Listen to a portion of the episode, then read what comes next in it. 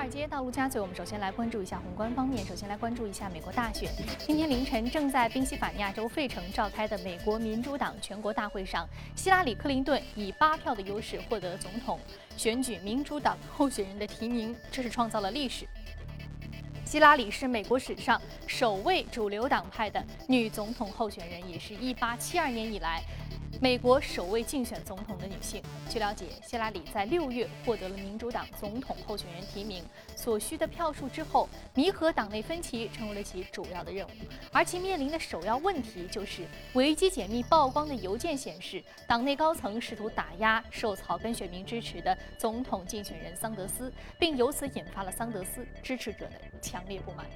美国民主党全国代表大会日前呢，还通过了竞选纲领，全面阐述了民主党在经济领域竞选主张和政策立场，着重突出从提高中产阶级收入、创造高质量就业和促进经济公平三方面重建正在萎缩的中产阶级的群体，以寻求中产阶级选民的支持。纲领提出，从加强金融监管改革、促进企业竞争、对于富人和大型企业增税、促进贸易公平四个方面来缓解美国的贫富差距扩大的矛盾。Thank you. 视线转向欧洲，欧盟委员会主席容克日前表示，希望英国脱欧的进程能够尽快启动，但同时也理解英国政府没有为脱欧公投的结果做好充分的准备，英国还需要几个月的时间才能够启动脱欧的程序。而在此之前呢，欧盟不会与英国展开任何谈判。另外，容克还表示，英国脱欧之后将被排除在欧盟单一市场之外，除非英国同意与欧盟之间实现劳动力自由流动。容克同时表示，触发里斯本条约的第五十条并没有时。间规定，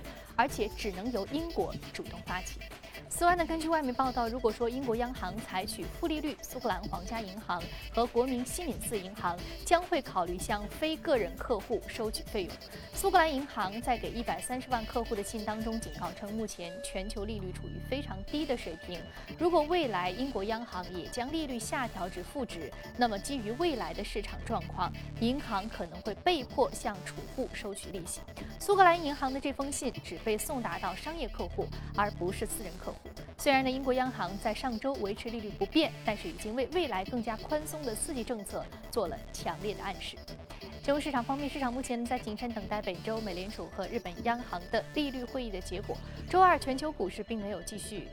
维系四周以来的上涨势头，而是由于投资者担忧原油供应过剩，国际油价刷新周一创下的三个月的低位。美油跌破四十三美元的关口，黄金一跌，美国的债券价格是小幅上涨。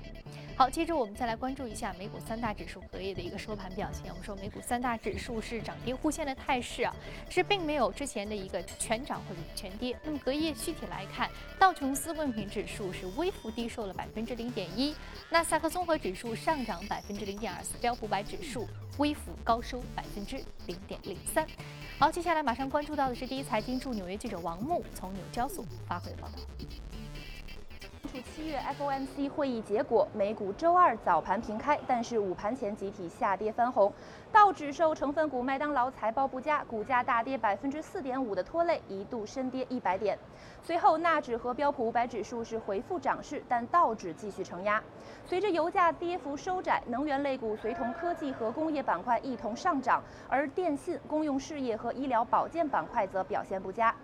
美国房市数据利好，六月新屋销售经季调后环比增长百分之三点五，年化总数是五十九点二万栋，创金融危机以来的八年半新高。令上半年的新屋销售比去年同期上涨百分之十点一。五月标普凯斯席勒房价指数也上涨百分之五，延续了四月的涨势，显示房产市场复苏稳健。市场预计七月联储是不会加息，预期最早在十二月加息的人数比例涨至百分之五十一。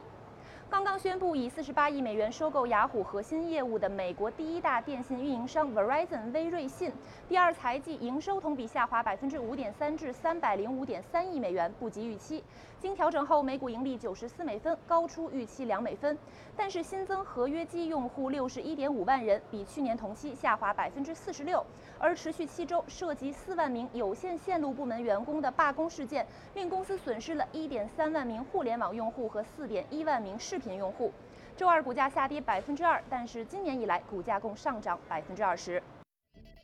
非常感谢王木。好，刚刚我们浏览完了宏观方面消息啊，接下来我们马上来关注一下相关板块以及相关个股，还有有关于政策方面的情况。马上进入到今天的从华尔街到陆家嘴。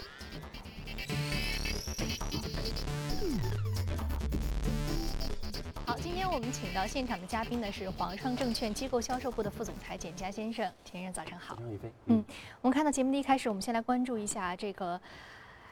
最新的一个各大央行的货币政策走向。我们说欧洲央行。英国央行和美联储，前两个我们说到现在状况不是很好的这样的一个金融的个体啊，金融实体，它目前还是选择按兵不动，并没有太多的这样一个继续宽松的举措的迹象啊，可能是因为这个现在英国脱欧公投的这个进程还不明朗。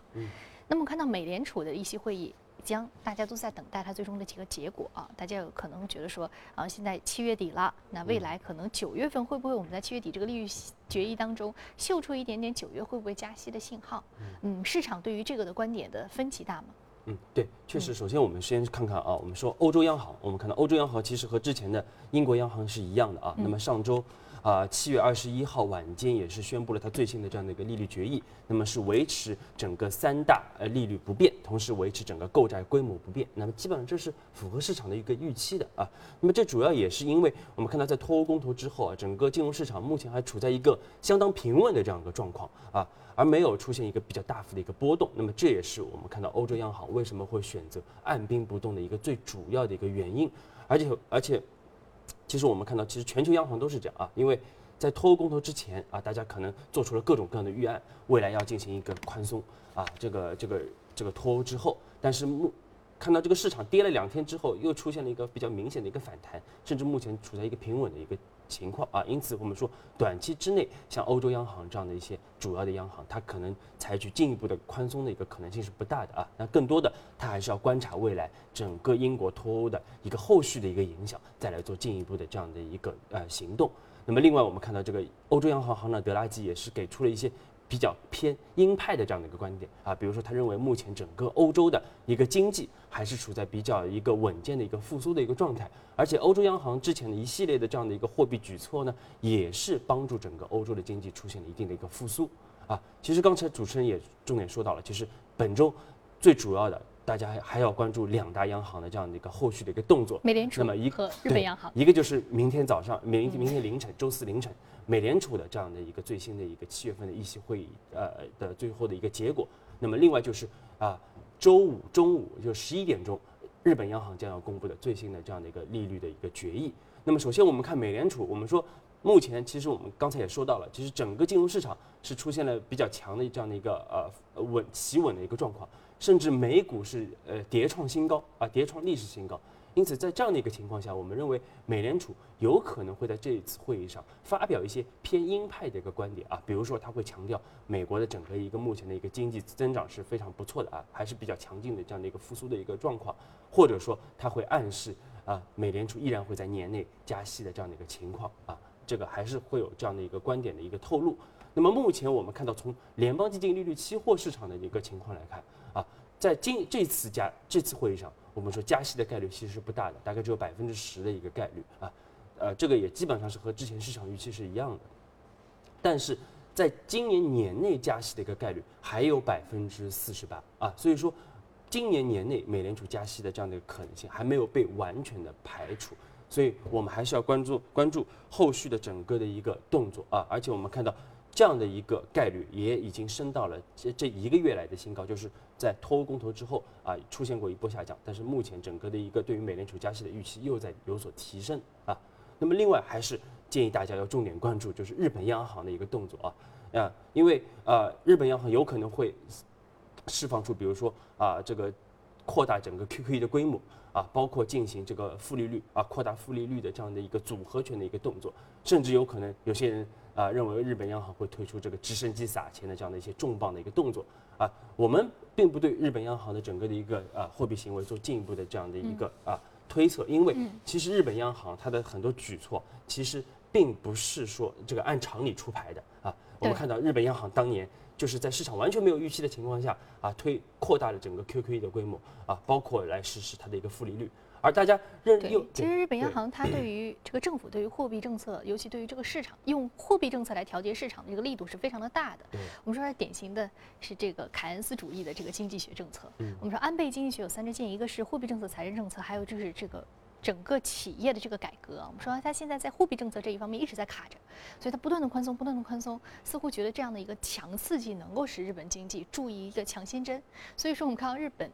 这个货币啊，包括日元已经成为很重要的一个避险资产。所以现在日元的一个涨跌和美元的这样的一个美联储包括未来加息进程，都成为市场衡量风险资产非常重要的一个标准，或者说一个风向标了，嗯对吧？所以说我们即将到来的这个美联储一些会议的决议和周五日本央行的议息会议的最终的一个出台，什么样的一个货币政策，或者说是不是和欧洲。和英国一样按兵不动啊，都是市场非常重要的一个信号。我们说风险资产和避险资产现在的一个价格敏感性非常的高。对，嗯好，那我们看到还有一个就是油价啊，嗯油价你对油价的看法一直相对是比较谨慎的。我们看到油价最近有松动的迹象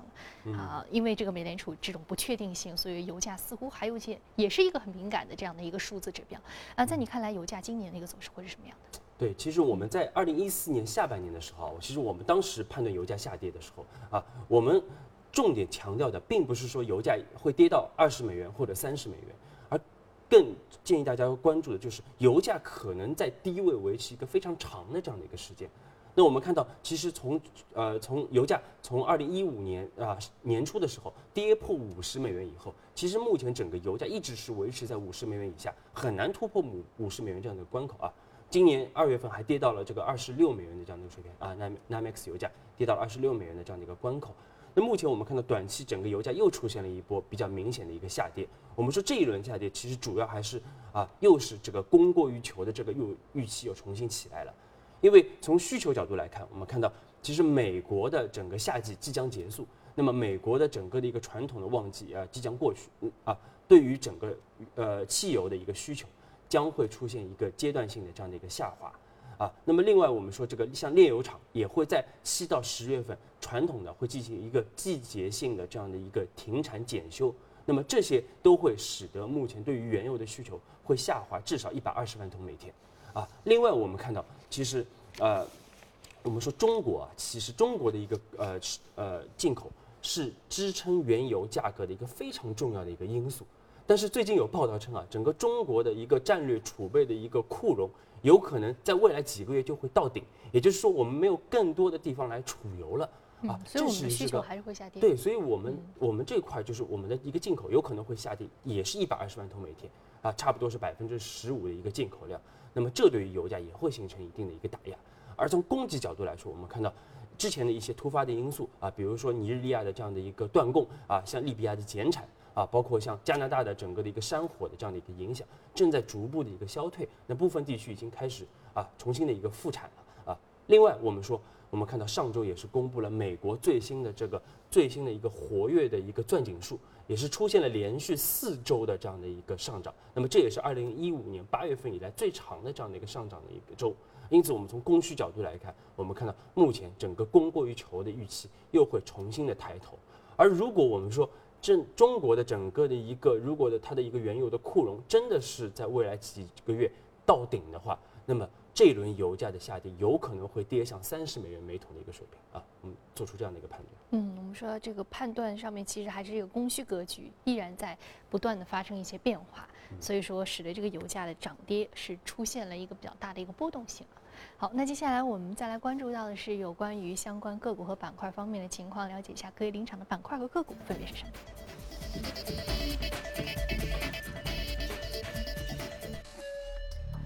铁集团、基础建材、工业产品、科技和服务业板块是领涨的。我们再来看到的是个股方面，个股方面来自于医学研究、半导体、非金属外包、服务行业，还有金属加工的相关个股是领涨的。好，今天我们要说的是林利尔特半导体板块上涨幅度百分之二十九点八三，目前的价格是六十二点四九美元每股，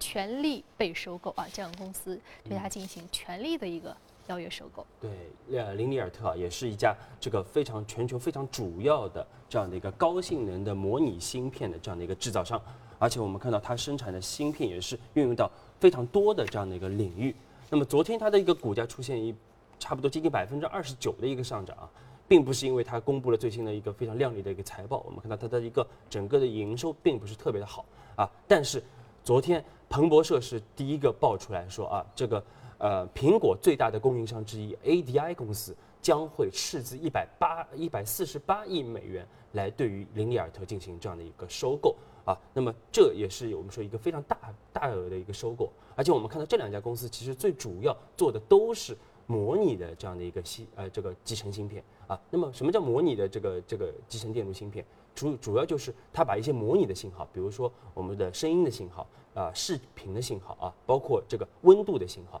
转换成是呃机器可以阅读的这样的一些数字信号，所以它是一个它的应用领域非常广泛。而且我们看到两家公司它的一个产品有很强的一个互补性，像这个 ADI 公司，它主要的产品是供给像 iPhone 这样的一些手机啊，包括汽车这样的一些厂商。那么林利尔特它的一个产品应用更为广泛啊，它应用的场景包括像这个医学啊，啊这个呃消费品啊，甚至包括像这个军事领域啊，都有非常广泛的一个应用。因此，他们的整个互补性是很强的啊。那么两家公司的合并也将诞生出一家啊，这个收入五十亿美元、盈利一十二亿美元的一个非常大的这样的一个新的一个集团啊！而且我们看到市场对于两家的合并也是都是抱有比较乐观的这样的一个预期的。所以我们看到昨天林利尔特是上涨百分之二十九，ADI 公司也是上涨了百分之四啊！所以大家还是比较看好这样的一个。啊，强强之间的这样的一个合嗯，我们看到啊，现在我们这个林利尔特是半导体板块的个股，而今天你所选择的另外两个个股，包括高通和应用材料当中，都是芯片和半导体板块，所以今天我们就是大谈特谈半导体和芯片板块了。好，那我们现在稍事休息，稍后继续来聊这个话题。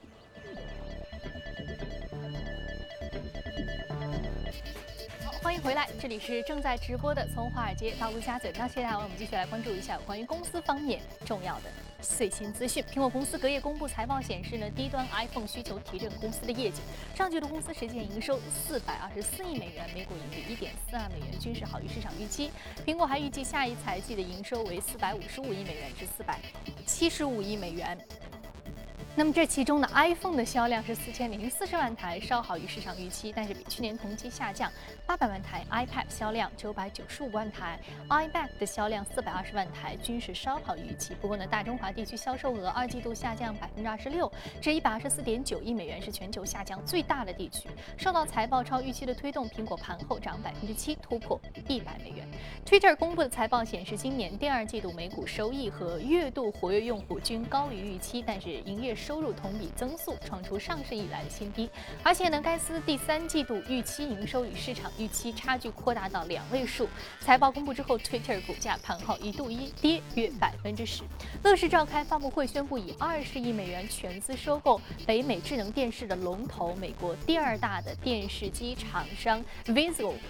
乐视 CEO 贾跃亭称，此举呢有助于让乐视在全球电视业拥有巨大的影响力。收购完成之后，Vizio 将继续独立运营，成为乐视全资子公司的数据业务呢将会剥离出来，成为一家独立的非上市公司。全球最大的啤酒厂商百威英国二十六号宣布，将对于英国啤酒商南非米勒的收购报价从七百亿英镑上调至七百九十亿英镑，主要原因是英国脱欧之后决定了英镑的大幅贬值。那南非米勒是全球。第二大的啤酒生产商，如果交易顺利达成，那么新公司在全球市场的市占率将会达到三分之一。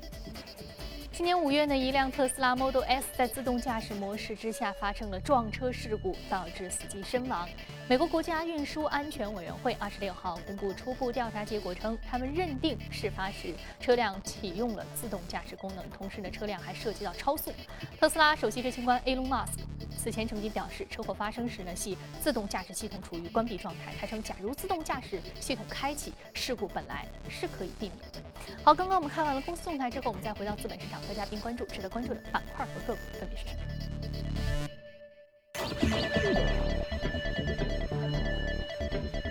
好，我们要说到的是高通，本来是芯片的一个生产厂商，但今天我们要重点说到的是它的车联网概念。另外还有就是应用材料公司，是半导体板块上涨幅度均是超过了百分之一。我们先来说高通，全球移动芯片的龙头企业。那么今天我们要说的是车联网，这其中有什么样的一个关联呢？对，其实高通大家都很熟悉啊。那么它其实是全球整个的移动芯片的一个领军企业，而且它在这个三级呃芯片啊、四级芯片，包括未来的这个无线芯片领域，都是非常多的这样的一个应用。而且我们看到我们使用的大量的手机啊、平板啊这样的一些移动设备里边，都大量使用到了高通的一个芯片。那么最新我们看到高通的股价又是出现了一波非常强劲的一个上涨啊。那么我们说这主要也是因为。它最新公布的一个财报也，无论是收入还是净利润，都是超出市场分析师的一个预期的。特别是我们看到它的一个盈净利润是同比大增了百分之十八点六，到了这个十四点四亿美元的这样的一个水平。而这样的一个强劲的增长，主要是来自于它的这样的一个移动芯片，也就是骁龙的一个非常强劲的一个增长。而公司也表示，这样的一个强劲增长，也主要是来自于中国的很多代工厂商的一个非常强劲的一个需求。而且高通也是看好整个的一个未来中国的一个需求的一个持续的一个增长。那我们说，其实刚才主持人问到了，就是高通和这个车联网又有什么关系啊？其实我们说这个呃比较敏感的投资者一定关注到了，最近啊有一个下一代的这样的一个国际的车联网的一个呃标准，也就是啊 LTE 啊 LTE 杠 V，也就是 Vehicle 这样的一个新的这样车联网的一个标准，将在九月份呃可能会完成。而这样的一个标准，它的一个主导者就是国内的这个通信龙头，就是华为啊、大唐，包括我们今天说的一个高通啊，所以说它是一个非常就是未来下一代这个车联网新这个技术的一个主要的一个呃主导者。而且我们说，为什么大家要使用车联网啊？它会给呃人类带来什么样的一个便利啊？我们认为可能主要是三点啊。首先从安全的角度来说，我们说其实以联合国也有个统计啊，其实每年全球死于这个交通事故的人数高达一百万人，啊，而新的这样的一个车联网的技术，它可以帮助司机来更好的来提前的来预判整个的一个啊驾驶的一个危险性啊，提前做出一个判断，来大幅减小这样的一个事故的一个发生。那么另外第二点就是我们说，对于整个的一个交通的一个效率也会有比较大的一个提升啊，因为我们根据欧洲的这样的一些统计报告也显示，其实每全球啊。每年每个司机平均浪费在这个交通堵塞方面的时间就高达一百一十个小时。那么，如果新新一代的这个这样的一个啊车联网芯片的一个使用啊，可以帮助司机来更好的来选择最优的这样的一个行驶的路线啊，来尽量避免交通的一个拥堵啊。那么，另外第三点我们说就是对于环境的一个保护啊，因为我们知道整个的一个交通设备的它的一个碳排放是占到了全球总排放数的百分之二十三。啊，是非常大的这样的一个比例，应该是最大的这样的一个碳排放的一个来源。那么，啊，通过这样的一个车联网的一个技术，我们说可以给到司机一个实时的一个信息啊，那么来进行更经济、更环保的这样的一个驾驶的一个操作啊。因此，我们说整个车联网的啊这个新的一个车联网的一个应用啊，其实对于未来整个人类还是有非常大的一个提升的啊。其实刚才新闻片里边也说到了这个特斯拉的这样的一个事故啊，我们说啊。呃，这个特斯拉其实是整个的一个无呃无人驾驶的一个非常好的这样的一个领军者，而且它的这个 Autopilot 的系呃技术应该被认为是目前整个全球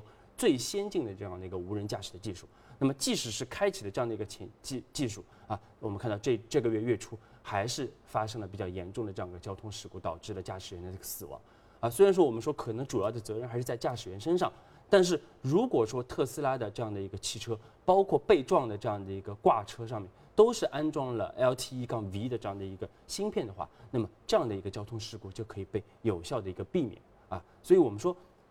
为什么我们看好车联网啊？主要还是因为整个汽车它的一个市场，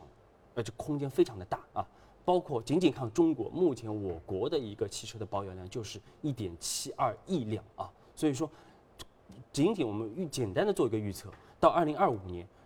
呃，只光仅是这个车联网的一个终端设备的这样的一个市场空间就有五百亿元，而且我们更看重的是，是整个芯片运用之后，它所引发出来的一些增值的一些服务啊，包括我们说像汽车的保险啊、汽车金融啊、这个智能驾驶啊、包括智能停车啊，以及一些汽车娱乐方面的这样的一些服务，那么这一块的其实这样的一个需求啊。会更大啊，但整个一个市场有可能达到两千亿元，所以说我们在这样的一个由中国自主啊呃这个创导的这样的一个 LTE 杠 V 的这样的一个技术的一个引领之下，我们认为可能会诞生一个全新的这样的一个行业，而且有可能会颠覆整个传统的一个汽车行业。那么这样的一个行业，我们说也是值得投资者啊持续关注的一个非常新兴的这样一块领域啊，也会有大量的投资机会。之前其实你对于车联网有非常详尽的描述，而且你非常喜欢这个板块啊，你和大家推荐过很多次。但是你之前说的车联网其实是物理的这样的一个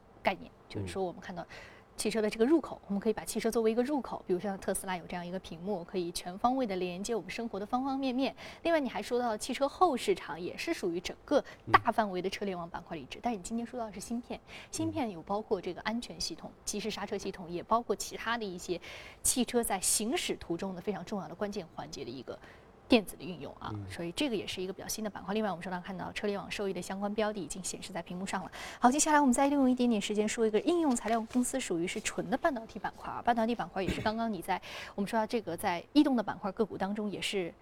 提到了，也是你比较看好。那你觉得最近这一波强劲的上涨可以持续吗？美股公司该怎么看？对，其实我们说啊，其实确实这个半导体板块啊，它的一个像像这个应用材料公司，它的一个它也是有非常强劲的一个财报，而且它的股价是持续创出一个历史的新高。那么主要也是来源于啊中国的整个的一个需求。而且我们说六月初的时候，我们就认为整个半导体将迎来新一轮的一个景气的一个高峰啊。那么确实我们看到。整个包括像高通啊这样的一些新的一个啊这个技术的一个引进，也会带领整个半导体的一个持续的一个畅旺。而且我们刚才也说到，其实汽车包括汽车电子这个领域，它对于未来芯片的一个需求就有一个爆发式的一个增长啊。它相比于说，我们看到像智能汽车，它的一个半导体的使用量是传统汽车的三倍，而这个自动驾驶汽车它的一个使用量更是半传统汽车的七倍。所以说，我们看到有个指数级的这样的一个增长。另外，像这个大数据啊、云计算这样一些行业，对半导体也会有一个爆发式的一个增长。所以说，总体来说，我们认为未来半导体的行业的一个需求还是会持续不断的有一个递增的啊。嗯，好的，非常感谢简家先生今天的点评。好，非常感谢您收看今天的从华尔街到陆家嘴。那节目的最后呢，我们还将来关注一下一个有趣的话题啊。除了打高尔夫球，美国的高尔夫名将沃森还在高尔夫球场玩出了新的花样，一起来关注一下。喷气背包一直是科幻小说中的热门话题，也是好几代人的梦想。如今，新西兰马丁飞机制造公司将其变成现实。这段宣传片是为了庆祝巴巴沃森参加2016年里约奥运会和高尔夫球重返奥运赛场而拍摄的。视频中，沃森驾驶着马丁飞机制造公司研制的改良版 P12 飞行喷射包，在新西兰克莱斯特彻奇的一个高尔夫球场上飞转。这款飞行背包依靠一个 V4 两百马力的汽油发动机驱动两台有导流罩的风机，能以七十四公里的时速在离地一千米的空中飞行三十分钟以上。